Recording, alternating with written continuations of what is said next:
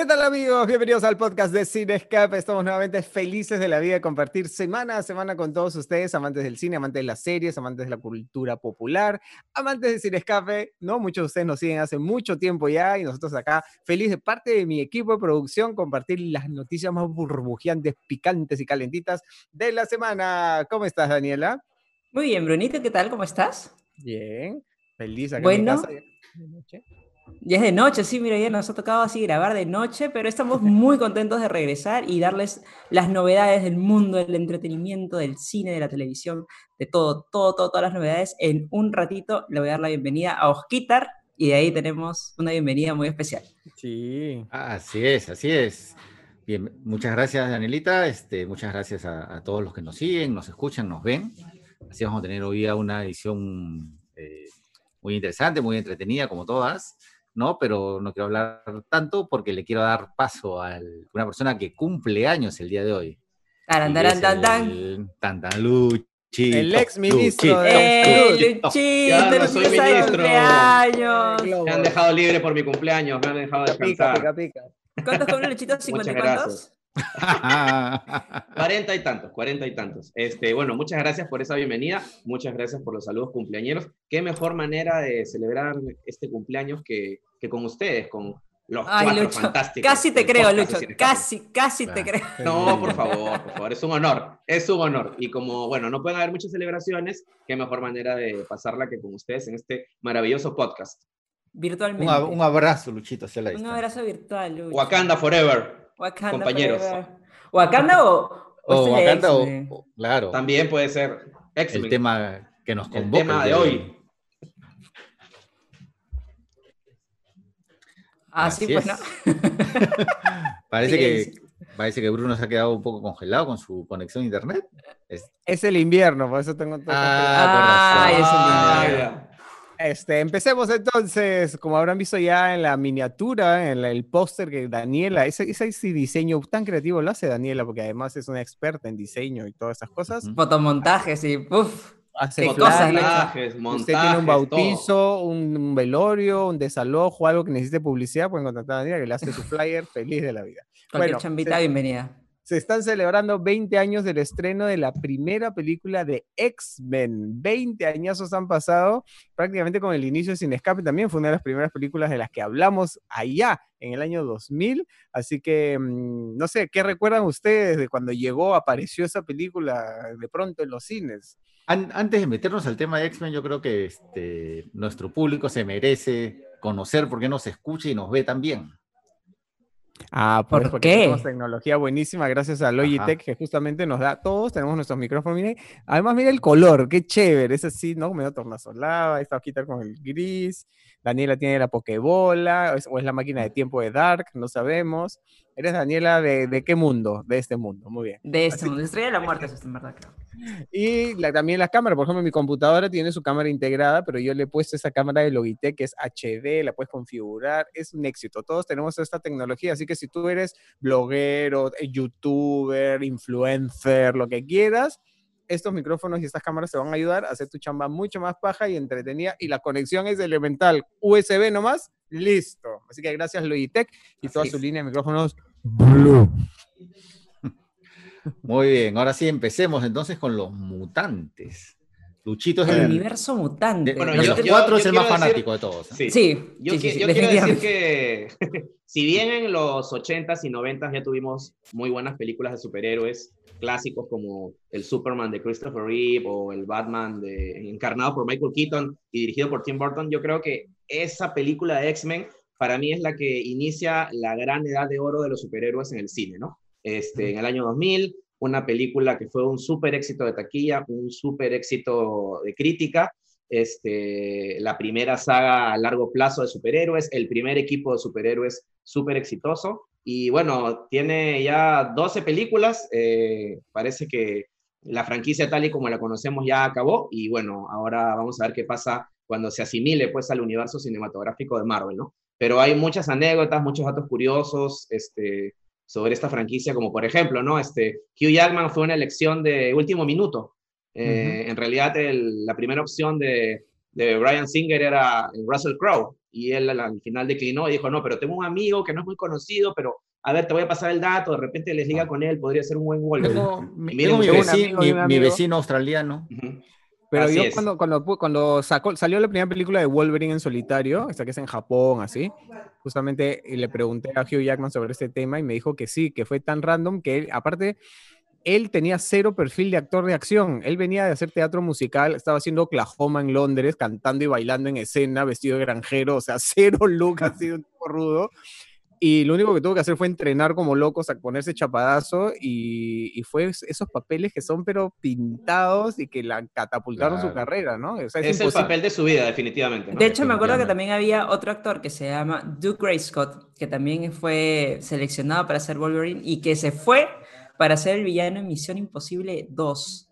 Dijo, Eh, no, mejor trabajo con el chato Tom que me va a garantizar el éxito que esta soncera de mutantes. Así. Imagínate, tú. el papel de su vida, el papel de su vida. Y, No, y, pues, y- y lo bacán de Hugh Jackman es que, a, a diferencia de otros actores que a, que a veces terminan renegando de, de sus personajes más famosos, porque sienten que se han encasillado o lo que sea, Hugh Jackman es una, ha demostrado múltiples veces que, que está agradecido y le tiene mucho cariño a este personaje, ¿no? O sea, este, es más, ahora que se cumplieron los 20 años hace un par de días, él fue uno de los, de los primeros en poner en sus redes, este, ¿no? Su alegría por, por esto.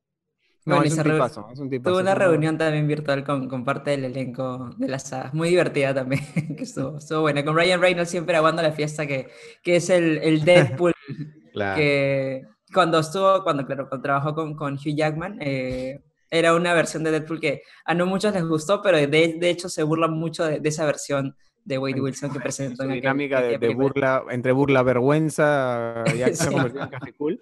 Sí, y además, eh, otra cosa que me gusta de esa película es que tenía actores novatos en, en- en personajes importantes, pero también la presencia de dos leyendas, que ya en ese momento eran dos leyendas vivientes, que eran Patrick Stewart y Ian Sí. McKellen, ¿no? Y Que eran Sir dos, Ian McKellen. dioses así, Claro. este, haciendo estos personajes que también es imposible imaginarse esta saga sin ellos, ¿no? Así es. No, y, y, y- y también hay que contextualizar, como decía Luchito, porque si bien este, habíamos tenido buenas películas de superhéroes este, icónicas en los 80s, quizás 70s con Superman, en, en- terminando los 90 los superhéroes era un género muerto porque eh, justamente el personaje que, que los llevó quizás a, uno de sus picos más altos, como Batman, fue Mm. también quien terminó casi enterrando el género con esas dos últimas películas tan malas, ¿no? Sobre Gracias, todo, Joel este, Schumacher. Sí, Batman y Ya afinadito, ya, ya pasó mejor vida hace poco. afinadito, Sí, ya afinadito. sí. No, no hablen mal de él. No hablen No, mal de él. entonces, Ni de las tetillas de patas. Sí. entonces, este, en Marvel además casi en la quiebra, ¿no? Es justamente por eso que comienza a vender sus personajes o la- los derechos cinematográficos de sus personajes a Fox, en el caso de X-Men, o a Sony, en el caso de Spider-Man. Spider-Man, ¿no? Pero eh, como que nadie da un mango pues, por los superhéroes en esa época, ¿no? Y, y los X-Men realmente rescataron el género. Así es, así es. De hecho, Marvel se demoró un poco más pues, para, para establecer un universo cinematográfico que inició con, en realidad inició con Hulk, pero creo que Iron Man fue el gran... No, Iron Man, como fue que- la partida, sí. ¿no? Claro. Pero Y- en una y- y época cuando- donde no estaba visualizado el universo, porque acuérdense que en esa época eh, Iron Man era de Paramount, Hulk era de, de Universal. ¿no? Los X-Men estaban en Fox, Sí. entonces no había Estaban esa- todavía todos desperdigados. Claro. pérdida, así es. ¿no? Entonces, este... eh, Pero bueno, X-Men fue la que se adelantó, ¿no? Sí. se adelantó, y además también apostando por un director que era un director bastante joven, o sea, era prácticamente un chivolo Brian Singer cuando hizo esa película, y sorprendió a muchos, ¿no? Fue como que la, la película que dijo, man, ya cómo este pata tan joven ha logrado hacer algo tan paja, y fue una de las razones por las cuales le dieron después la película de Superman, ¿no? Es así, así es. Brian Singer, que además eh, tiene una anécdota con, no sé si es anécdota, no sé llamarlo anécdota, pero bueno, él, él era un confeso admirador de la belleza de Stephanie Cayo, ¿no? Y siempre se, se le ha querido jalar para alguna de sus producciones, no sé si para agiliársela o porque... Yo no sé eso, por favor, ahora sí quiero saber más. Sí, sí, no, por supuesto, no pongo en duda de que alguien admire la belleza de Stephanie Cayo. Pero quiero saber cómo así conoce a Stephanie Cayo. Eh, por alguna producción que, que hizo mi querida Stephanie. Así es. Ah, en internacional, pues la he visto ya. Por supuesto. Sí, eh, eh, cuando ella hacía la- estas novelas, creo, en Colombia, ahí salió este, el tema de Brian Singer que, que como te, eh, les repito, no demostraba su admiración hacia, hacia su belleza. Ahí está. Mira tú. Así es, Dato así es. totalmente creíble, muy bien. Sí. Sí, sí, sí. Bueno, otro, otro habl- hablando de, de los jóvenes actores de X-Men, eh, uno dice, ah, Halle Berry como Tormenta, pero en realidad cuando salió X-Men, Halle Berry era una actriz casi nada conocida, ¿no? Este, El, el Ella- Oscar vino después, ¿no? el Oscar vino después, así es. Gatúbela también. Sí, Gatúbela. Y que también hubo su ¿Por contro- qué, Jale? ¿Por qué? También hubo su controversia al racista porque había gente que no quería que una mujer afrodescendiente sea tormenta y que sí me acuerdo que también hubo su... Qué raro. Sí, sí, sí. Y, yo, bueno, yo no me había acordado, ya, y haciendo mi tarea un poco para, para, para el podcast, ¿no? Este, salió que eh, mi tío Stan Lee ya hizo un cameo en esta película. Así es. Ah, caramba, Como sí, un- sí, es cierto, pues claro. Sí, sí, como, Hizo, como un llegó a hacer algunos vendedor. cameos en la saga. y aquí sale haciendo de un vendedor de hot dogs. Sí, Sí. ya, cre- creo, creo recordar este, la, la imagen. Y hablando de Stan Lee, yo quiero decir que eh, Stan Lee alguna vez, bueno, contó por qué creó a los mutantes y la motivación de crear a este grupo de superhéroes este, que simplemente ya nacen así, con este gen mutante y, y desarrollan un superpoder este, como parte de un proceso evolutivo del, del ser humano hacia algo superior, es que ya ellos ya no, ya no tenían ideas para los orígenes de los superhéroes, o sea, ya estaban cansados de, de tener que pensar este, en qué origen tenía que tener determinado superpoder para determinado personaje, ¿no? Entonces dijeron, Si ya lo que pica hacemos la araña, mutantes. Claro, si lo picó la araña, si vienes vino en un meteorito. espacio, claro, Sí. este, exacto, el, el suero, el super soldado. Ya saben que vamos a de todo eso, mutantes. Ajá. Además, además agarra toda la onda de la revolu- las revoluciones sociales de los 60 y 70, ¿no? O sea, un poco de, de los marginados, los renegados, el, el peace and love, Reivindicar al este, marginal, claro. Agarra Esa, esa vibra así sesentera, setentera. A la larga se ha convertido en una película que este, está muy relacionada con la reivindicación de las minorías, ¿no? Sí, totalmente. Totalmente, Así es. sí, totalmente. Así es. Y Y visualmente bueno, y, y- y- fue bien paja. O sea, la propuesta que hizo, este, los efectos. No, el, el tema de efectos y todo, así es. Sí. Ajá. Ahora que hablaban de Hablando de- cameos, sí, yo iba a decir que hablando de cameos, Kevin Feige también había hecho un cameo en, en X-Men, pero no se le ve, solamente está todo cubierto. Pero también había hecho un cameo, porque era productor asociado. Esta película de Kevin, este, también Kevin Feige hacía sus, sus pininos como productor, Así es. ¿no? Así Era, es, era- trabajaba ahí, era pues obviamente antes de ser presidente de Marvel Studios, pues tuvo que foguearse en todo el tema, ¿no? Y, y era productor y bueno, de hecho trabajó mucho antes este, también dentro de, de otras producciones ya con cargos menores, pero mire, No, sí, se sí, ser Master, el- Duster, Buster, el Master, Duster, Duster, Marvel. Hace un cameo y ni siquiera se le ve, imagínate. Sí, porque está 20 años. cubierto totalmente. Ah, sí. En esta época anda, saca, bórralo de la película, a ver, a ver, hay que pasar. que voto, que voto. No, dice que esta película, aparte el más más de Marvel de esa época, no dijo, oye, qué bien le ha salido a este pata esa película, ¿no? O sea, como, como productor, y de ahí es que lo jala a Marvel. O sea. También todo comenzó ahí entonces. X-Men ha sido el, el trampolín a la semillero, fama el de- semillero. de, de De muchas figuras antes, a- a- delante y atrás de cámara. Y además. Sí, definitivamente este, fue, fue un hito, ¿no? Este, Ujú. cuando No, Lucho, sale son un Iron Man, montón. el- Lucho, son un Ah, montón. perdón, Uno es disculpa. un hito, un, nomás. un hito, un hito. Ah, No, decía, bueno, que cuando, Qué sonso. cuan- cuando Iron Man sale en el 2008, X-Men ya había concluido su primera trilogía. Cuando Claro. sale la primera película de los Avengers, X-Men ya estaba por su segunda generación, ¿no? Entonces, este, siempre estuvo como que un pasito adelante, ¿no? Y, y a pesar de que tenía algunos eh, tropiezos con películas como eh, X-Men Apocalipsis, este, o la última Dark Phoenix. Dark eh, Phoenix. sí, este, bueno. eh, Es más, eh, acaba de pasar tenido- Silver Surfer atrás tuyo, Sí, sí, sí, sí.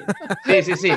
Dios, Le visto. tenemos que ponernos en contexto. Sí, sí, sí, sí. Ahorita regresa también, ¿ah? ahorita regresa Silver Surfer.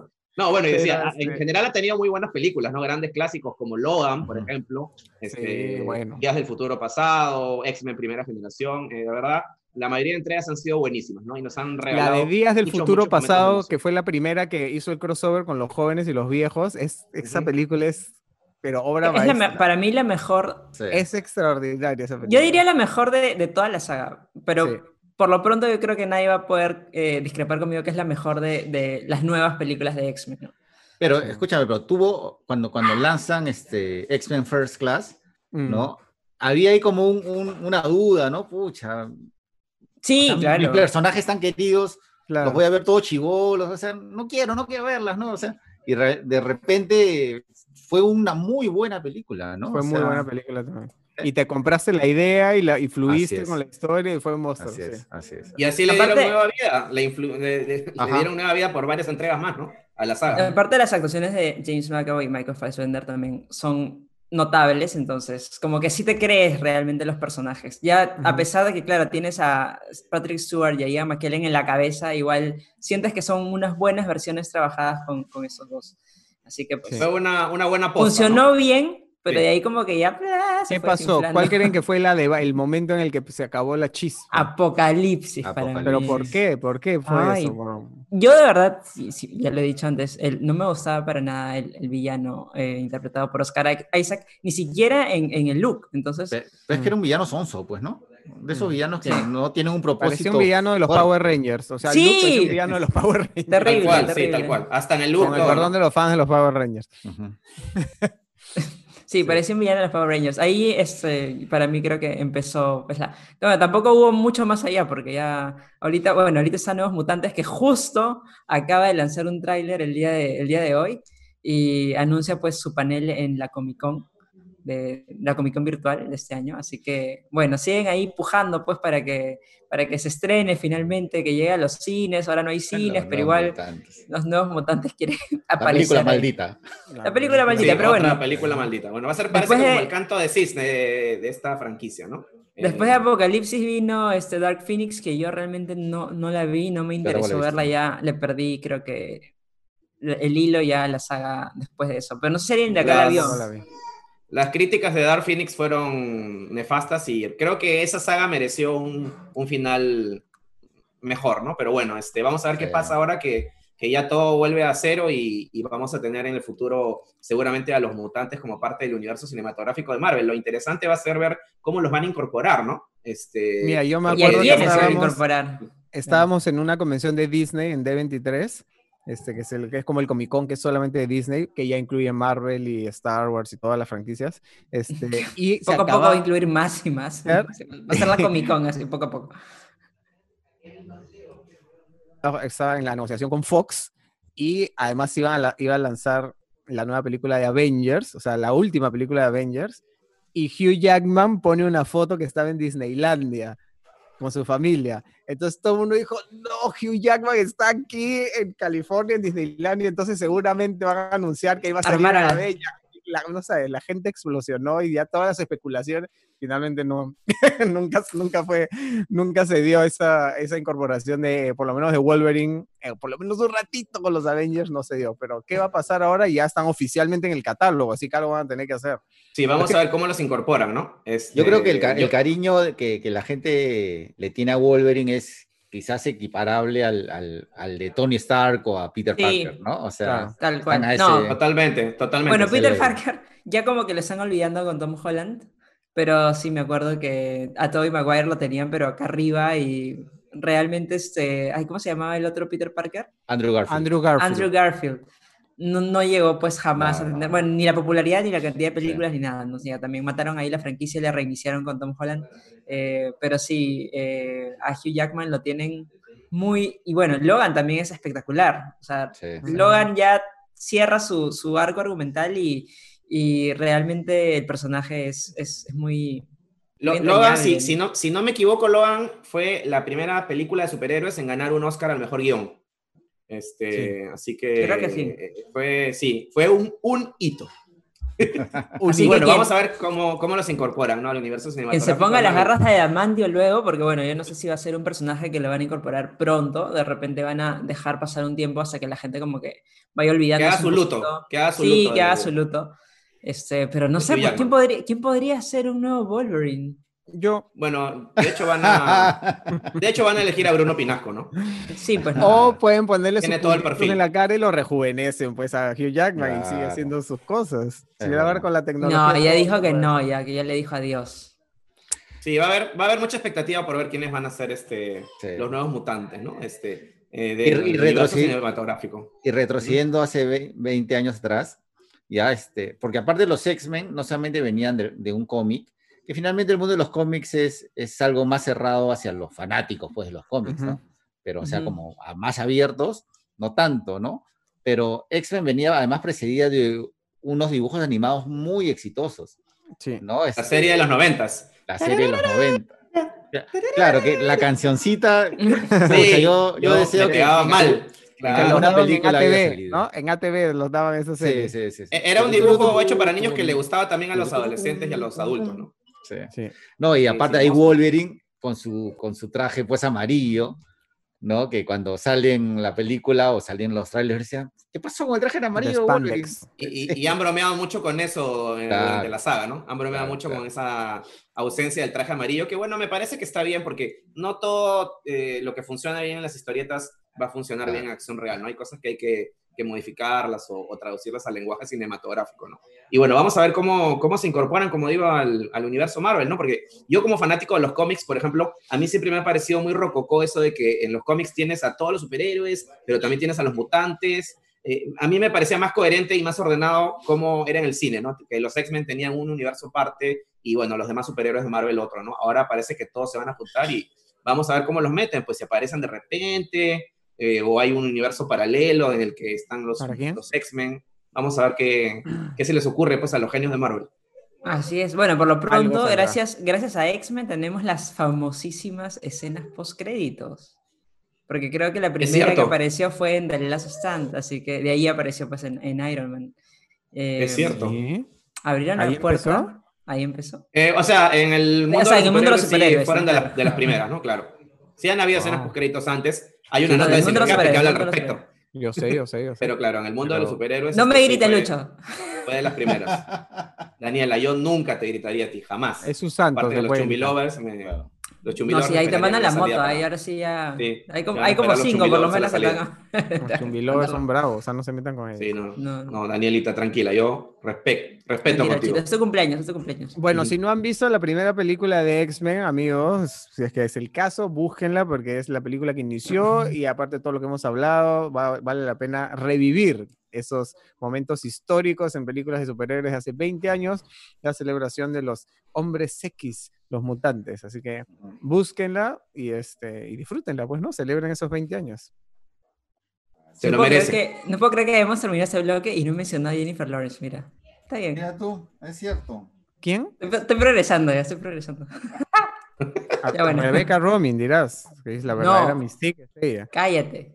Mentira, no. Sí, es verdad, es verdad. Es, es la verdadera. Romijn Famous. era una bomba sexy en el personaje. Total, total. sí. Ujú. Calata con sus, con sus chapitas así nomás. La No, sopleteaba antes, salía, la ¿verdad? Tipo el carro, la pintaba así. Ya, le set. así. Vaya. Bueno, Oye, no, ahora, o- ahora que has dicho, Bruno, este, búsquenla, que no sé qué. La está buscando justo en- ahorita en este instante. No está en Netflix y no está en Amazon Prime. No, pues, ¿qué pasa?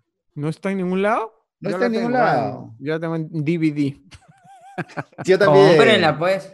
Yo la tengo en la DVD. tengo en DVD. O. Bueno, búsquenla por cualquier lugar, pero por ahí la encuentran.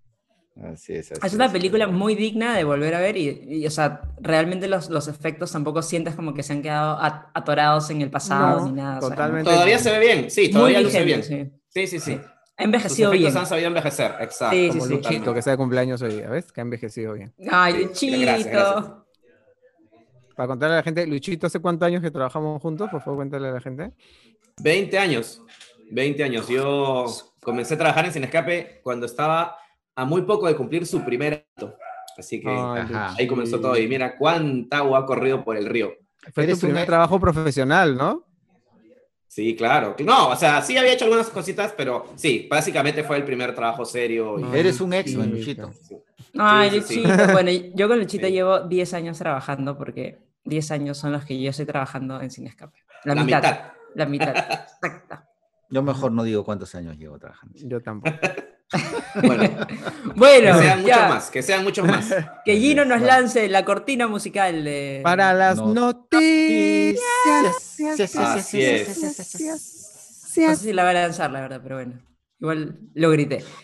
Bueno, hay que cambiar primera- el tono, ¿no? Para las noticias hay que cambiar un poco de Sí, no, Sí, no, sí, pe- sí, sí. sobre todo por la primera. Para la Es primera dramática, es dramática. A ver. Es dramática. Bueno, pues tenemos que comentar sobre el caso dramático, triste eh, de Naya Rivera, la actriz de Glee. Yo realmente no, no he disfrutado Glee, así que o sea, igual siento pena por, por ella, por todo lo que ha pasado y toda su historia, pero a ver, no sé, los fans de Glee que ya han conocido más a Santana López, pues a ver que, que me comenten sus impresiones sobre, sobre su personaje, sobre su trayectoria y todo. No, sí, es un personaje que, que cobró bastante importancia en Glee porque ella, ella llega como para hacer justamente el, el balance con lo, el personaje de Lía Michelle, ¿no? Mm. Este, Claro, Entonces, claro, claro, claro, eso sí me sí. acuerdo. entonces sí, sí, no era un, no era un personaje menor, ¿ya? Entonces, este, eh, era un personaje además también que representaba a la comunidad LGTB, ¿no? Entonces, este, había varias aristas por las cuales se, sí, como todo Glee prácticamente, ¿no? Entonces habría, hab- había varias, varios motivos para que sea un personaje querido, ¿no? Mm. Este, por, o popular en todo caso, ¿no? Por mucha gente. Este, así que, que sí, ha sido, aparte, las condiciones de, de su muerte, ¿no? Y, y esta duda que no se sabía si había sido un accidente o había sido, se había querido suicidar, dejando a su hijito ahí en el bote, o sea, todo, todo, todo el rum rum que hubo alrededor, ¿no? Este, Realmente era muy extraña la manera en la que, en la que desapareció. Sí, yo también amanecí con la noticia y dije, ¿qué pasó acá? O sea, s- era muy, muy raro que alguien desaparezca en un, en un lago y que haya dejado a su hijo con el chaleco salvavidas en un bote a la deriva y el niño dormido y todo lo demás. Era como que, ay, ¿qué ha pasado? Qué horrible, qué horrible historia. Y sí, pues durante días tuve un poquito la esperanza que de repente aparezca viva, que no sé, que haya intentado subir al bote y no pudo, y de ahí como que, no sé, caminó a la orilla y no llegaba. Y bueno, al final no fue nada de eso y realmente pues había fallecido y estaba ahogada, bueno, había fallecido por ahogamiento y pues por aparentemente sus, últimas, sus últimos momentos fue intentando salvar a su, a su hijo, ¿no? así es. Es algo que hay que No. destacar. Parece que ha sido una muerte heroica, ¿no? Tratando de, de salvar a su hijito mientras ella, bueno, no, no alcanzó a tener las fuerzas para salvarse a ella misma, ¿no? Y finalmente murió, pero logró salvar a su hijo, ¿no? Porque según las declaraciones que le han podido eh, eh, sa- sacar de alguna manera al pequeño niño, este, aparen- eh, él, ha, él ha contado eso, ¿no? Que parece que estaban nadando y es- era una zona de, de corrientes muy peligrosas y traicioneras y bueno, eh, ella pudo, pudo poner a salvo a, a buen recaudo a su pequeño hijo de cuatro años, pero bueno, ella lamentablemente no, no lo logró, ¿no? Sí, justo aquí en mi casa también comentábamos las noticias y me decían, pero qué raro, me dicen, pero si en un lago no hay olas, ¿cómo así se pudo haber ahogado? Y yo, bueno, yo tengo el recuerdo que cuando fui a Iquitos, este, con Zac Efron, no mentira, con Efron, cuando fui a Iquitos, Ah, este, tú eras. yo era, yo era.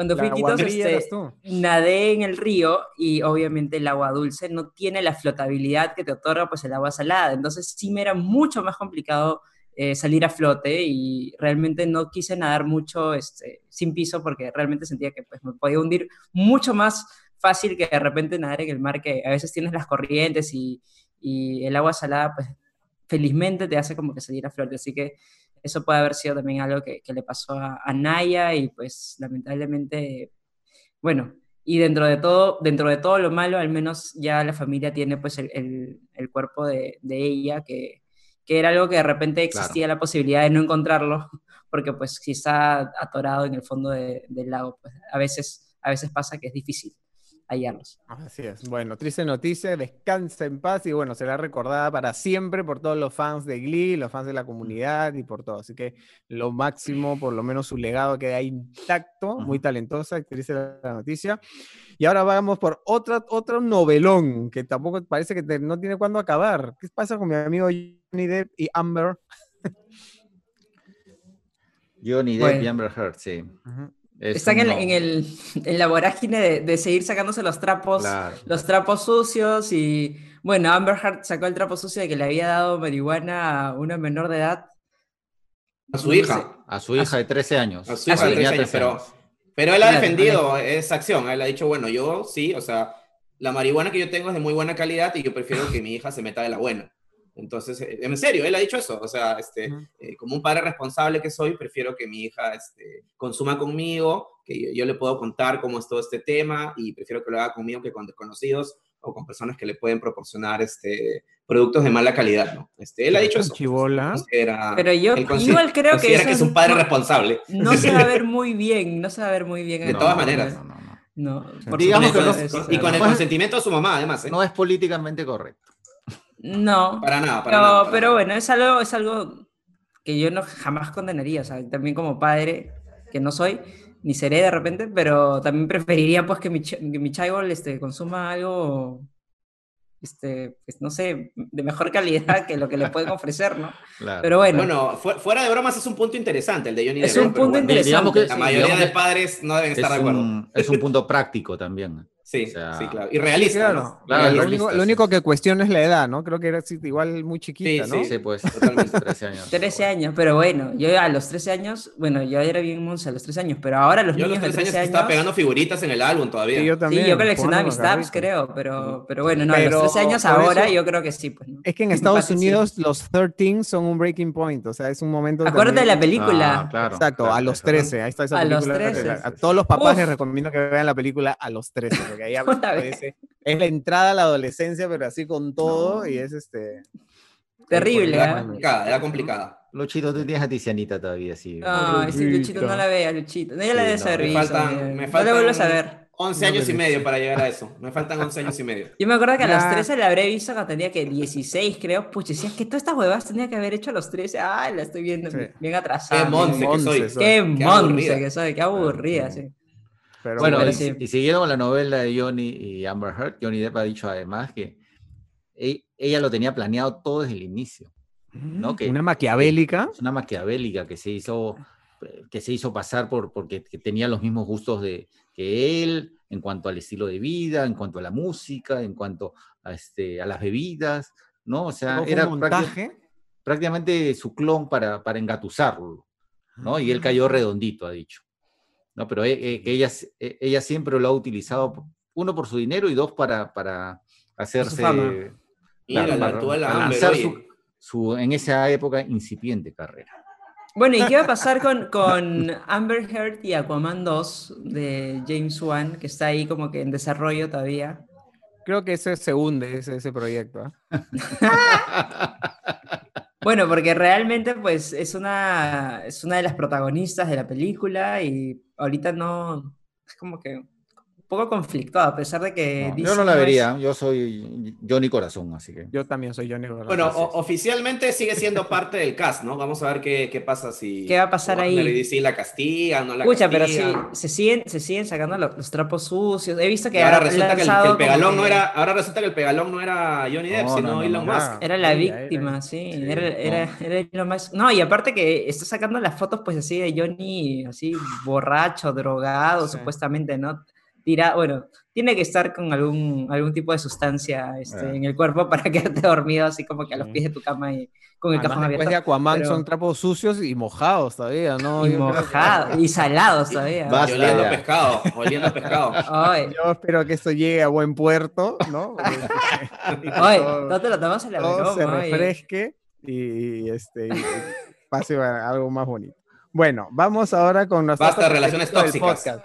Otro caserito del podcast, nuestro querido Christopher Nolan y Tenet. Otra vez. Tenet, por Dios, Tenet. Tenet, Tenet sigue pues también ahí dando la misma vuelta en cuándo se va a estrenar, si se va a estrenar, si va a ser este año.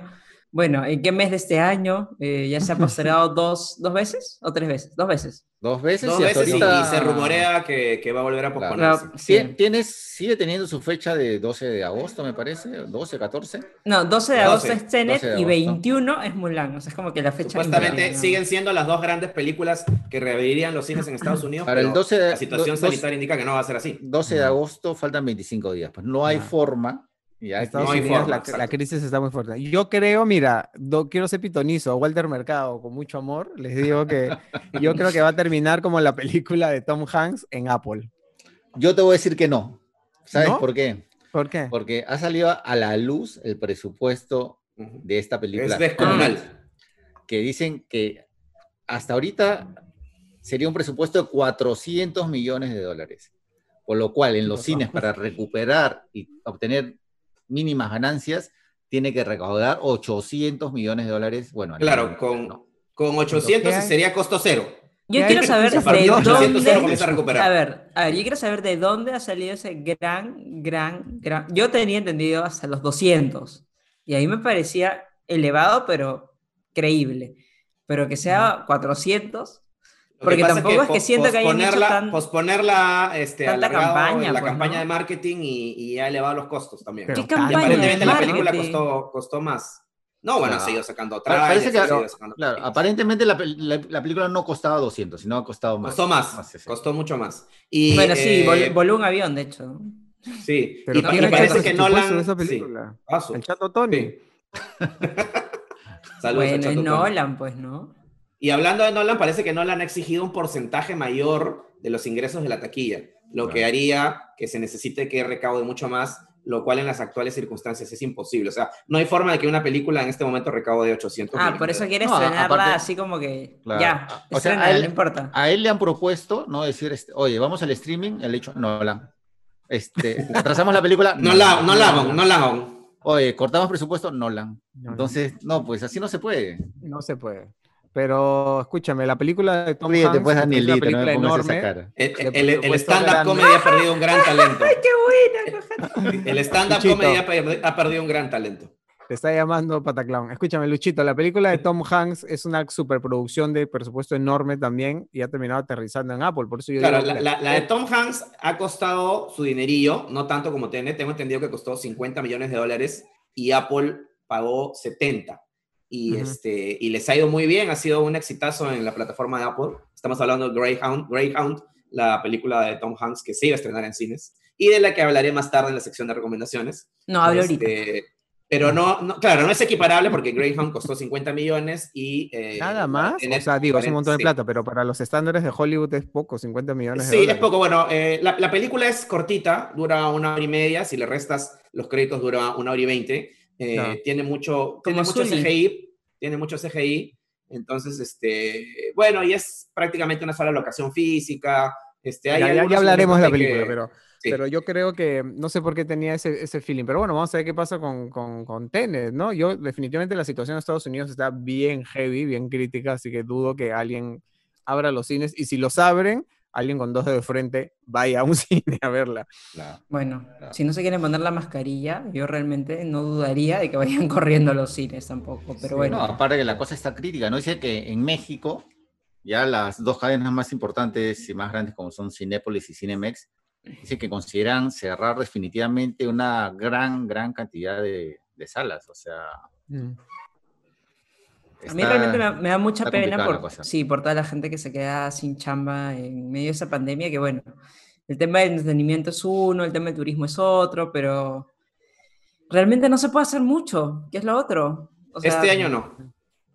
es como también el cine vive de, de estrenos y, y sin los estrenos, sin las películas, pues también no hay muchas cosas atractivas que ofrecerles a los cinemeros y tampoco hay mucha seguridad para ellos, no sé, de verdad, cómo se puede encontrar un punto medio para que, para que todos, digamos, tengamos chamba o podamos este, salir, pues, ¿no? Son épocas muy complicadas, pero yo creo que como siempre el cine va a sobrevivir. No, de Sí, hecho va a, sobre, va a regresar, va a sobrevivir. Y va a regresar con momento, fuerza. sí. Por ejemplo, ya Bob Esponja ya también está... está Tiró la toalla. Bob Esponja tiró la toalla. Digamos Ya que va va directo a Netflix, Netflix. Claro, Bob Esponja no tenía forma de salir en los cines y Netflix fue al rescate. Entonces, no ha sido Bob Esponja al rescate, sino Netflix, al rescate. A- a Ya rescate pues ya Paramount seguro decía, oye, ya pues este, ¿cómo, cómo, cómo parcho mi- mis deudas? Pues, ¿no? Ya, Netflix, Pero, pe, este, te la vendo. Netflix, toma. Yo, yo recuerdo que hace un tiempo hicimos una nota en Sin Escape sobre las películas que eran como que las valientes que iban a salir, que se iban a estrenar primero en plena pandemia, y una de las que hablábamos era la de Bob Esponja, Ujú. de Tenet y de Mulan también, pero bueno, de Bob Esponja que al final, eh, bueno, ya se había anunciado que, que se iba a ir en Estados Unidos al servicio de streaming de CBS, que es la, la cadena que, que es familia de Paramount, el estudio de Bob Esponja. Y bueno, este, ahora se ha anunciado que para el resto del mundo, menos China, eh, se va a estrenar eh, por la plataforma de Netflix. No, porque que, es Bob Esponja, no, no es chino. Claro, Claro. exacto. Sobre todo. Hoy día están...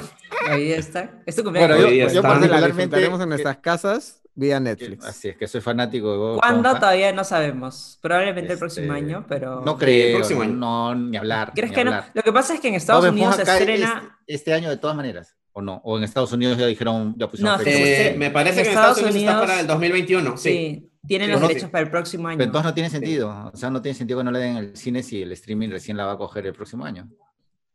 Son decisiones Claro. este, cuyos detalles no conocemos, no. pero sí. Está programada en Estados Unidos para el algo 2021. pronto. Bueno, no sabemos, no sabemos, no sabemos. Pero de repente, nomás, de, repente, de repente llega antes, pero por el tema de la piratería siempre creemos que pues de repente van a estrenarse como que más a la par que, que de otra forma. ¿no? Pero Ah, A todo, Pero a bueno. todo, a todo esto, la serie de Bob Esponja, los dibujos, están en Amazon Prime y es- son extraordinarios. Así que lo pueden, ver, lo pueden ver en Amazon, como son aparte capitulitos de Cortitos. 10 minutos, así es. Es una, es una maravilla, Bob Esponja. Además, ¿qué sería del mundo de los memes sin Bob Esponja? O sea, hay un meme para todo que está incluido Bob Esponja, Patricio, el señor Black, todos están. O sea, es como que. meme o sticker. Sí, claro. Exacto, sí. Hay, hay una ha cuenta, contribuido tanto a la cultura popular. hay una página en Facebook que se llama Every, Every Bob Sponge Square, ¿eh? no frame, o sea, y, y cada hora postean una frama, un cuadro de un esto de Bob Esponja. Entonces ponen cap- temporada 7, capítulo 28, frama 3804. Plin. Aplícalo, aplícalo para tu meme, amigo. 2000 Bob Esponja comentarios, que- ¿ah? 2000 comentarios. Bob Esponja que este año es ¿Quién eh, tiene el flamante tiempo de hacer miembro de la comunidad LGTBU+, y porque él está en el más porque es homosexual. Claro. ¿Ah, sí? claro. ¿Sí? sí, Ah, sí. es por eso. No es porque. Ah, es porque es, es neutro. Sí, pues las esponjas, Es las neutro, esponjas ajá, no tienen, las esponjas no tienen genitales. Aparte. Bueno, pero vive una piña en el fondo del mar. así que- El, el otro día estaba viendo un capítulo en que, en que Bob Esponja comienza a sudar, a sudar así porque estaba nervioso por algo y se comienza a hinchar, hinchar, hinchar. No, porque absorbe su sudor. Y decía, qué absurdo porque vive en medio del agua, ¿no? O sea, Claro, claro, claro. No, es una genialidad. sí. Sí, Ay, cara. Ya. Bueno, Bueno, vamos ahora con. hablando de pregunta. Todo el tiempo nos preguntan por las redes, todo el tiempo, cada vez que sacamos una nota, mucha gente, obviamente, al ser un programa de muchos años, de 20 años también, y hemos agarrado varias generaciones de papás, hijos.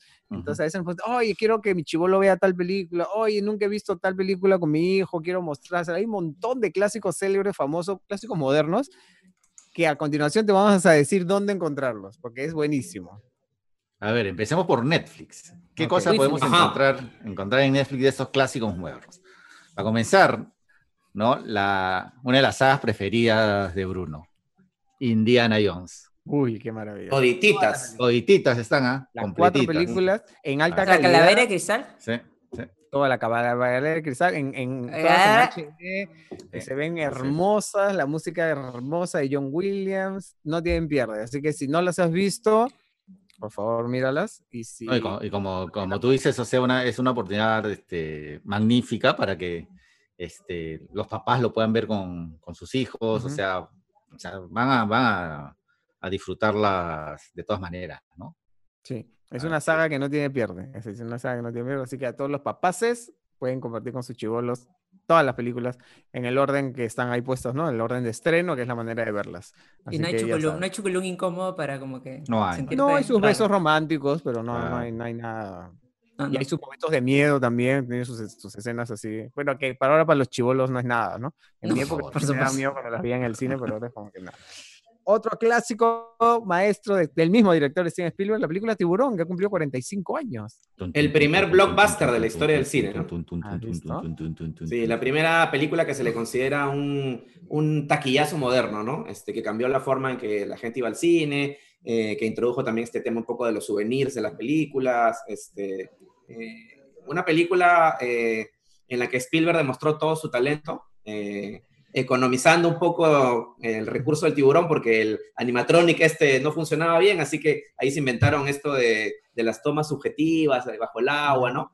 Este, Con la música. Genial, es genial el Además, mane- manejo del suspenso. Es gracioso porque el tiburón lo crearon en los estudios de Universal con varios técnicos expertos en robótica de esa época, pero lo probaron en tanques con agua dulce para ver cómo se veía. Entonces de ahí lo llevaron al agua salada y se Y no se veía nada. Se jodió el tiburón. Se malogró. Y se fregó encima. Sí, es una pesadilla, pesadilla, pesadilla. Este, Richard Dreyfuss, que era el protagonista, decía que lo, todo lo único que se escuchaba durante la filmación era por radio, era hoy no funciona el tiburón. Corte. No, corta, hoy el tiburón no funciona, no funciona el tiburón, hoy el, hoy el tiburón no funciona, así. Toda la película, pobre, pobre mi tío Steven Spielberg, en ese momento no era tío, sino era Pulpín. ¿Qué más hay para ver muy bien. Netflix, mi querida Dani? La saga de El Señor de los Anillos. Bueno, las tres primeras películas. eh, Claro. Ya la parte del Hobbit ya. To- Tobías, Tobías, Tobías. Todavía. Pero bueno, Pero- está buenísimo. Sí, Sí. ahí tienes muchas horas para entretención. muchas horas. Sí. No, aparte, tierra- re- La Tierra regresar, a, regresar a esas películas es un placer, de verdad. O sea, es, es- es- son, son películas Es que- otra saga que ha envejecido muy bien. muy bien. O sea, con los efectos sí. realmente no, no obra vas a sentir. Sí. Además, la- por muy, el proyecto que era considerado infilmable durante muchos Claro. años, ¿no, Luchito? Era, decían, Hasta este que, libro claro, es por, por la... de filmar. Sí, totalmente. O sea, se quiso hacer eh, un proyecto animado que quedó trunco. Este, y claro, las grandes escenas de batallas que describía Tolkien eran, pues, este, técnicamente imposibles, ¿no? O sea, no había forma de tener ese número de extras este, en una película con actores reales y con extras reales, ¿no? Hasta que llegó la tecnología y el software eh, necesario para poder reproducir y duplicar este, estos pequeños extras digitales de las batallas que permitieron pues este, un grado de realismo que, que hasta ahora disfrutamos cada vez que vemos El Señor de los Anillos, ¿no? Una trilogía que, que yo particularmente no me cansaría de verla nunca, ¿no? Es este, Además, es marca país. redonda. En Nueva Zelanda es marca país, está por todos lados, los sets los han mantenido para que los turistas vayan a verlos, los museos, así como nuestro Museo Nacional que está ahí en Javier Prado, este, tiene artículos de utilería al Señor de los Anillos, o sea, es como que un, su máximo orgullo, ¿no? Así que... Que ya se viene su serie, ¿ah? Se Viene la serie. Para- Que Amazon, va a ser una precuela. Para Amazon Prime, que sí, va a ser una precuela y que de hecho ya, ya, ya la, no sé si ya empezó su rodaje, pero ya estaban No. gestionando todo para su Aún, rodaje, claro. o sea, para retomar su rodaje, porque ya había empezado y, Y, se había y- y pausado también va a ser otro, va a ser otro hito televisivo, porque va a ser la héroe, la, va a ser, perdón, va a ser la serie más costosa Lucha, de toda la historia. Así es. Mil, millones de dólares, ¿no? El presupuesto. ah, sí. Así Sí, es. así más, es. más, lo que, más lo que tuvo que pagar Amazon para ganarle la puja a Netflix, porque estuvieron ahí Claro, sí disputándose los derechos. Pero claro, es un producto muy Ah. atractivo. por Pero es el mismo equipo de Weta. Workshop o ya es otro, otro team. Ah, eso sí no sé. me, me parece que el equipo de realizadores al menos creo que es otro. No estoy seguro si, si Weta está Debe estar eh, involucrado. involucrado. Yo creo que sí, son- sí. Al menos el la casa de los orcos. La, la casa del orco es Weta Workshop. No, y, y salió Laia Good diciendo que él le encantaría participar en esta producción, pero no sabe cómo harían porque supuestamente es la Exacto. segunda etapa de la Tierra Media, entonces si él no está ahí, o sea, pues, son millones de años antes, o no sé cómo es la Mm. historia, ¿no? Este, pero que le encantaría formar parte de la producción. Ah, qué paja. Bueno, algo se pueden inventar porque Legolas tampoco sale en el Hobbit y lo metieron a Orlando Bloom igual. O sea, lo- Sí, no a la prepo. En ese libro él no sale y este, lo, lo pusieron ahí porque sabían que era un personaje querido y popular. Y, y a Aragorn también lo querían poner, pero Vigo Mortensen dijo, no, no, ese personaje, mi personaje, no sale en ese libro, así que yo no atraco. Yo no salgo, dijo. Yo no salgo. Yo déjate no salgo. No salgo. claro. Ok. Bueno, va- va- ah, sí, porque ya estamos así hablando un montón. Mira, ¿qué otra película puedes ver? The Truman Show, Forrest ¿Cuánto Gump, Perfume de Mujer, una de mis favoritas, El Gran Gatsby. Eh, Una, Billy- una, u- una especial para Luchito, que es este Papá Genial, con Adam Sandler. Ah, Claro, claro. Eres Sí, yo cool. amo las películas de papás y sobre todo las películas en las De que Adam Sandler. Sandler hace de papá. Sí, sí, sí. Ujú. Esta noche lo voy a ver por mi cumpleaños. Ay, come ketchup. Está- Oye, es, una, es una gran película esa, Papá Genial. No, es una buena película. Es una, es una de las buenas películas de Adam Sandler, sí. sí. Sí, sí, sí. Está la saga Entrañable del y... Padrino también. así Está la que- saga del Padrino. Nada, amigos, exploren sus plataformas. Eso está en Netflix. ¿Y en Amazon qué hay así de los, de los clásicos modernos? A ver. A ver, está primero Volver al Futuro, que el otro día justo hablamos de, de- de esta producción, ¿no? Todas, la 1, la 2 y la 3, porque en Netflix está la 1 y está la 3, no sé por qué no estará la Sí, es una cosa rarísima. la más baja. Sí. Pero en Amazon Prime está todas las de Volver al Futuro, están todas las de Jurassic Park, Todas, las Este- de Jurassic Park, todas. ¿sí? las tres, pues, ¿no? Las tres antiguas y las dos nuevas. Claro. No, no, las nuevas no, No, pues. no, no, no, no. solamente no, Park. Ah, que las nuevas Están bajo el nombre de. Jurassic Park. Sí, sí, sí. Está Eh, Están las dos de Transporting. Mira Sí, la 1 y la 2, así es. La- bueno, la, la, la uno es una genialidad eh, de mi generación, de la generación X, y debo decir que la 2 es un buen epílogo, es un buen epílogo de la historia de los 90, ¿no? Está toda la saga de Star Wars. Todo Star Wars. Los nueve episodios. Y además Rogue One, que es buenísimo. Eh, está, bueno, para mucha gente que siempre nos pregunta, a ver, eh, ¿cuánto cuesta Amazon Prime? O sea, ¿cómo, ¿cómo hago para ver? ¿Cómo haces para ver Amazon Prime? Este, nada, entras a la web, se llama Prime Video, te suscribes, son 6 dólares en realidad, o sea, ¿qué será? ¿20, 20 soles, 21 soles? ¿No? Entonces, lo, que no gastas este al cine en una vez que vayas, digamos. Así es, así es. Entonces, yo les recomiendo de verdad porque, mm. miren, si, si quieren producciones este, más tiradas hacia, hacia lo latino, está eh, Relatos Salvajes, está... Filmate esta, Néstor. Así.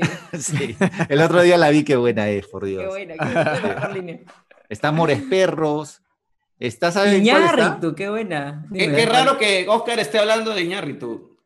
Sí. Bueno, no, es, la única. Pues. esa, pues, esa, esa. Pero esa es buena, esa es buena. No, no, es, es, una de mis películas latinoamericanas preferidas. Está todo sobre mi madre, hay cosas de Almodóvar también. Que sí. Ah, también. Notó sobre mi madre. Está Pantaleón y las visitadoras. Ahí está, Don Panta. Don, Panta con Angie Cepeda. Así que vale la pena, son 20 soles al mes eh, y simplemente te, inscribes en la página del, del, de Amazon Prime o por Prime Video este, y como dice Daniela, es lo que te costaría una entrada al cine, pero no solo es para ti, sino para toda la familia. Así que es, un, es una inversión que puedes considerar. Y ni siquiera una entrada así en Alcázar, es una entrada al cine así como, no sé, rizo, así, pues, ¿no? Normal. Ya los precios de las entradas se, elevaron. Es correcto. Ya estábamos hablando de Christopher Nolan, ¿saben qué más hay en Amazon Prime Video? Está Memento. Memento. Sí, está basado en Gloria también. Unos Tarantino. Bastardo sin Gloria está también, es verdad. Está Vaselina. El soldado Brian, el soldado Brian, que me encanta. El soldado Brian. Ahí está, Vin la mejor película bélica para mí. ¿Saben cuál vi en Amazon Prime? este, el rey de la comedia, la de Martín Scorsese de los ochentas. Con, con Billy Crystal. No, no la he visto, pero la voy a ver. No, con Jerry, Jerry Lewis. Ah, claro. ¿no? esa película. Es o sea, ha influido demasiado, yo diría que hasta se ha copiado el Joker. ¿no? Porque es demasiado, demasiado, parecida, es demasiado parecida. Y también es con Robert De Niro. Así que bueno, exploren estas plataformas, se las recomendamos muchísimo. Y vamos ahora con. ¿Alguien tiene alguna? ¡No la vean! ¿Que compartir con la gente? Mm, yo, tengo una. No sé si alguien más quiere comenzar.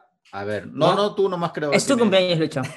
ok, bueno, este, hace pocos días Netflix eh, incluyó en su catálogo un thriller que se llama El Muñeco de Nieve, que es del 2017, eh, producida ejecutivamente por Martin Scorsese, quien la iba a dirigir, pero bueno, al final se quedó de productor ejecutivo. De repente el resultado hubiera sido mucho mejor con él al mando, pero bueno. Este, es un thriller ambientado en Noruega y se centra en un detective interpretado por Michael Fassbender que intenta encontrar a un asesino en serie que usa ah. muñecos de nieve. Paréntesis, Luchito. de presentación. Sí, sí, sí. Esa película me mandaron a Londres a hacer las entrevistas con Fassbender y con todo el elenco. Y, no la vas a recomendar, ¿no es cierto? No, no la voy a recomendar. Tiene un elenco de lujo. De acuerdo. Sí. Y es Oye, un cosa más densa. completamente desperdiciado. Es súper densa y alucina que es tan densa que no la estrenaron en Perú. O sea, que fui a hacer las entrevistas y nunca Claro, esa, este... esa, película ya no la vamos a estrenar.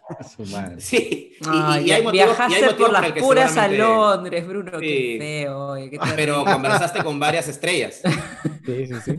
y, porque, sí, porque el, el, el, elenco de esta película es un lujo. O sea, está Michael Fassbender, Rebecca Ferguson, Charlotte Gainsbourg, Val Kilmer, J.K. Simmons y algunos más que ya no voy a mencionar por tiempo. Sí, eh, bueno, e, es el mejor ejemplo de que un gran reparto y una buena premisa, tomada en este caso de una novela, no te garantizan para nada una buena película. Desde el comienzo se siente que la historia avanza dando tumbos y medio perdida, eh, se va todo el tiempo por las ramas. Eh, algo particularmente serio en un thriller policial que debería funcionar pues, como un mecanismo de relojería, ¿no? Y se nota que los buenos actores del elenco andan medio perdidos, eh, los personajes secundarios vienen y van sin ton ni son, y varias cosas quedan al final sin una explicación clara. ¿Y por qué sucedió esto? Porque por temas de agenda no terminaron de, filmar la película, quedó un 15-20% de la ah, película sin filmarse. Y le dijeron a los editores, ya, ¿saben qué? Ustedes sálvenla. Y vean la vieja frase de todos los que trabajamos en televisión, por lo menos. Así es. la vieja guardia. Ya en edición se arregla.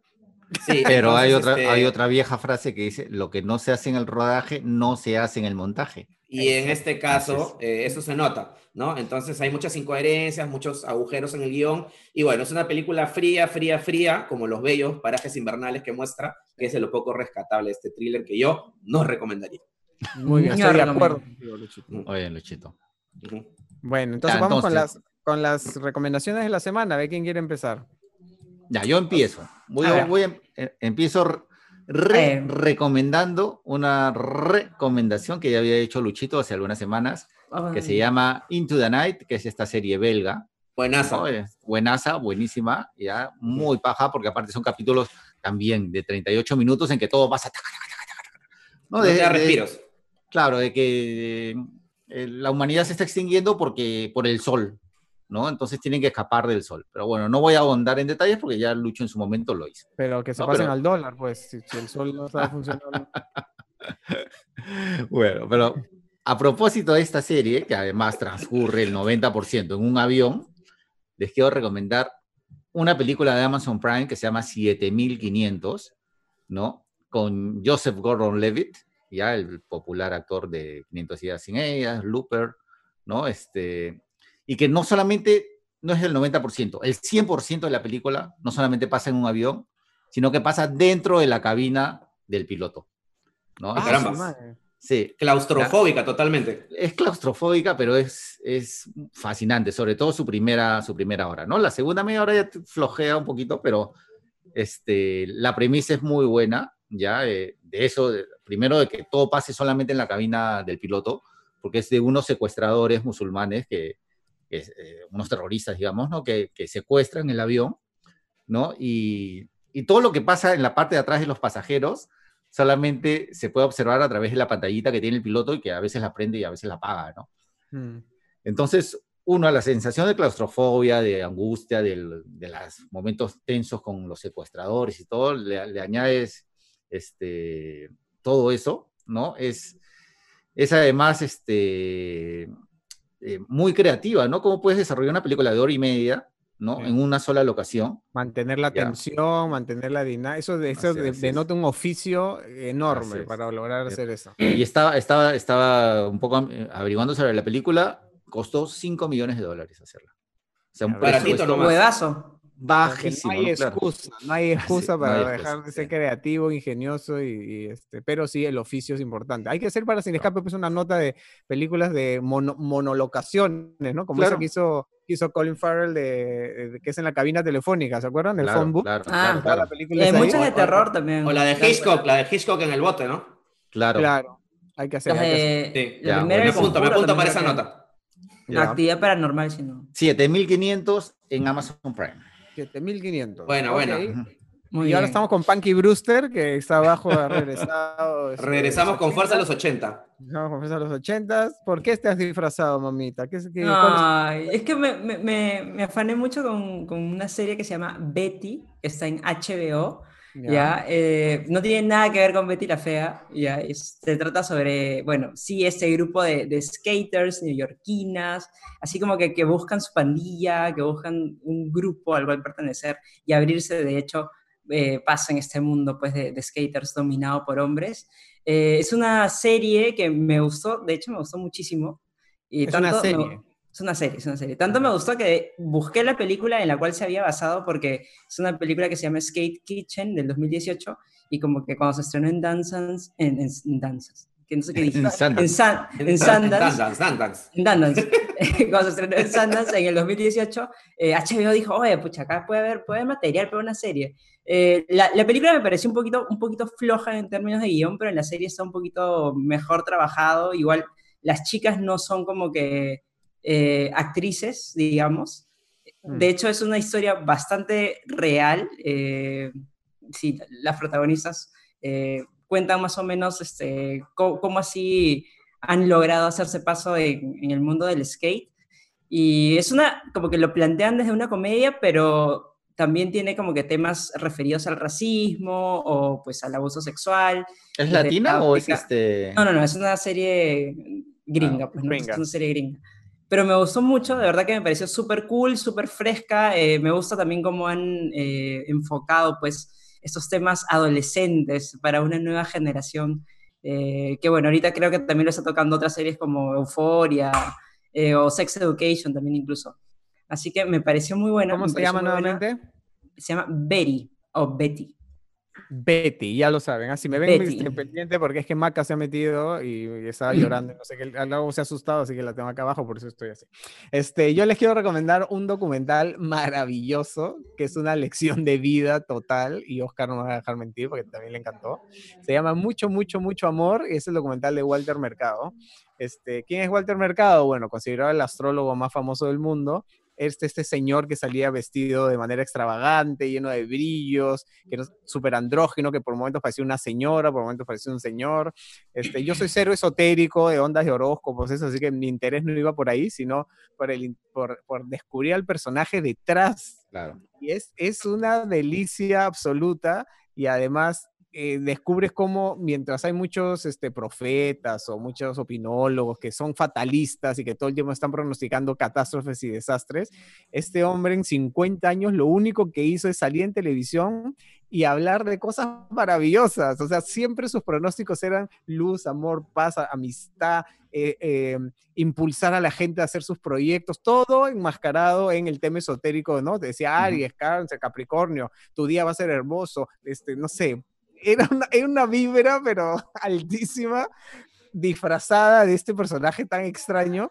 Y en, la, en el documental vas a ver pues su vida, cómo, no quiero hacer spoilers, pero yo pensé en algún momento que este hombre pues vivía al lado de Gloria Estefan en una mansión en Miami de la cantidad de dinero que hizo.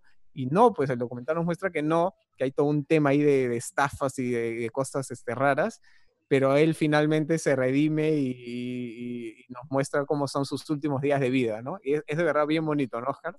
Sí, sí, sí, de verdad. Y yo también la, vi más que nada por la curiosidad de, del personaje, ¿no? Que, de la caricatura de este personaje, que, para las nuevas generaciones, aparte, este, está vigente a través de innumerables memes.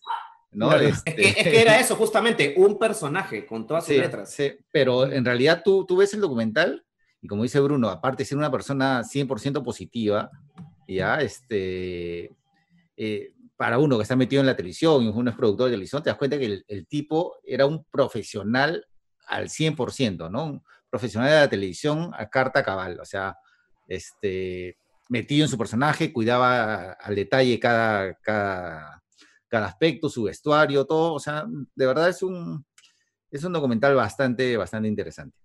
Yo también lo vi, yo también lo vi. Sí, me pareció muy, muy interesante. Lo único que sí me dio como que qué pensar que no se haya preocupado de nada de lo que está detrás de. Pero es que alucina que así, yo creo que sí son, son los artistas, los talentos, o sea, no De la letra este pequeña, dices.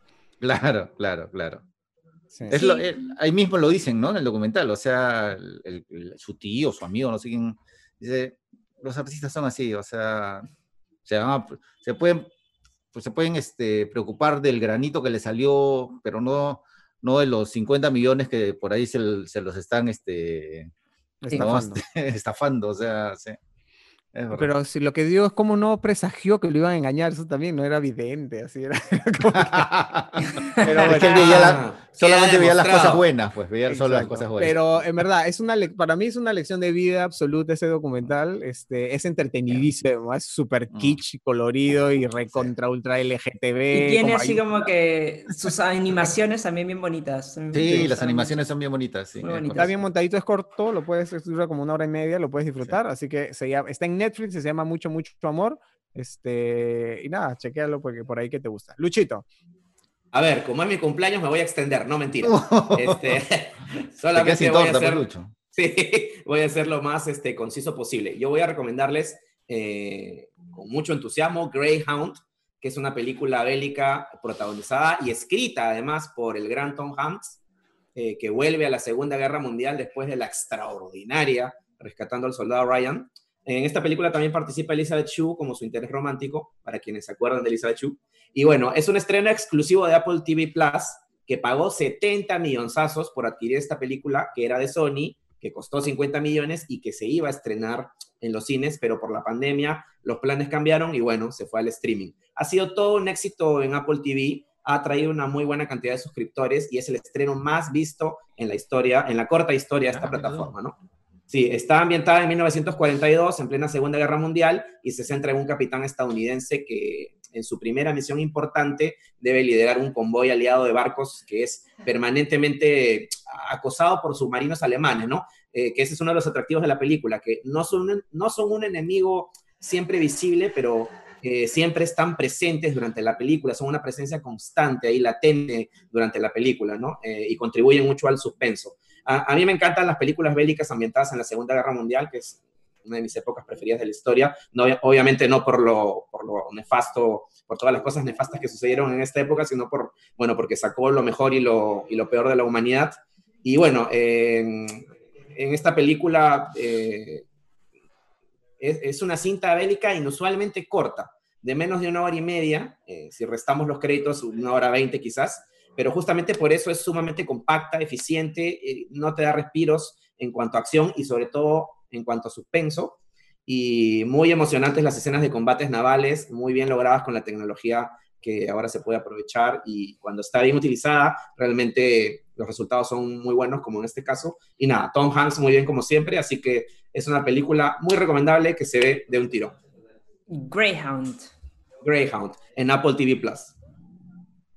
Muy, bien, Luchito. ¿Quién falta? Daniela. Nadie es. Nadie, están todas las recomendaciones. Nadie es. Disculpen, hoy día mi internet está también un poco en modo jurásico, así como que lento, este, viejo, pero bueno. Este, gracias por vernos y ¿qué tenemos en Cinescape este sábado, señor productor? Este sábado, a ver, a ver qué. Catherine Langford. Es verdad, tenemos las entrevistas de Maldita, que es una serie que se estrena. No le digas, pues, ¿cómo le vas a decir así a, ¿cómo le vas a decir así a Daniel? Punky Brewster, a Punky Brewster. Ni siquiera entendí tu referencia, mira, imagínate. Ah, ya, no te das la chivola. no te das la chivola, 1987. Este bueno, casi, tú, casi noventera. Tú cuéntanos, este, ¿qué tal, qué tal la catering? La catering Lanford para Maldita. Bien, este, bonita, súper buena onda. Estaba, bueno, estaba acá en este mismo sitio en mi casa y ella estaba en, en Hollywood y, este, y nos contó qué tal la experiencia de la, peli, de la serie, pues es una serie que habla sobre las brujas y el rey Arturo, en una leyenda reinventada, así que ya está en Netflix, seguramente ya has visto varios capítulos y, este, y vamos a hablar sobre eso, así que este, te va a gustar. Se estrena ah, mañana. Sí, se estrena mañana. Por eso digo, que Hay otra, no? sin escape ya puedes haber visto algún capítulo. Ah, bueno, si yo visto este episodio del podcast durante el viernes, sí, ya está en Netflix. Hay una nota que también de Sin Escape que le ha hecho Luchito, que se las recomiendo también, que son los inesperados reyes de la taquilla durante esta pandemia, ¿no? claro, porque eh, contextualizando un poco, disculpa que te interrumpa, Oscar, este, claro, con los cines casi cerrados y todas las grandes superproducciones pospuestas para fin de año, para el próximo año, eh, en algunos cines y en algunos autocines que todavía están funcionando en Estados Unidos, se están estrenando pequeñas películas independientes, sobre todo de terror, y los primeros lugares, este, la taquilla, pues han sido tomados por películas que, que hubieran pasado completamente desapercibidas en, un, en una circunstancia normal, ¿no? Entonces, este, ahí tenemos el caso de Unsubscribe, que es una película que logró durante un día eh, ser la primera en todos los Estados Unidos y su costo de producción es cero. Cero, no costó ni un dólar al, al, par de, al par de graciosos estos que, ¿Cómo, ¿Cómo, lograron ser los reyes de la taquilla? Miren sin escape. Pues, sí, claro, miren la nota. ¿Cómo hacer, cómo hacer una producción taquillera a cero costo? Miren, les estaba a las 11 de la mañana en Sin Escape y además síguenos en todas las redes porque Daniela y todo el equipo de Sin Escape Digital tienen noticias minuto a minuto, tanto en Facebook como en Instagram como en Twitter y en nuestro canal de YouTube, así que ya sabes, tenemos siempre contenido buenísimo que no sale en la tele y que siempre está así recontra actualizado. Así que, bueno, gracias por estar ahí. Comparte este podcast. Escríbenos, pues nos encanta leer todos tus comentarios. Y nada, este, esperemos que pronto tengamos este, ya por lo menos un panorama más claro en cuanto a la apertura de los cines, pero por ahora quédate en casa, no salgas por las puras, porque esto lamentablemente aún no termina. Y mira streaming, mira contenido en el streaming. Hay muchísimo que ver en el streaming. Necesitarías unas tres vías para ver todo lo que hay en el streaming. Muy bien, muy bien. Luchito, sigue disfrutando tu cumpleaños. Este, Gracias, compañeros. Ha sido un placer pasar mi cumpleaños con los otros tres fantásticos del podcast de Cinestar. Ay, bien. Luchito, celebra mucho, Luchito. Chao, En chao, tu- chicos. en tu- pues, en tu Comeremos sala, en Todavía tu no sé si voy a celebrar en, no sé en si tu voy a cuarto, celebrar en la en tu cocina, en la sala o en el comedor o en el auto. Listo, chao, chao. Chao. Chicos. Lean, eh, escriban. Volvió Bruno, volvió Bruno. Volvió Bruno, sí. chao, yo les dije.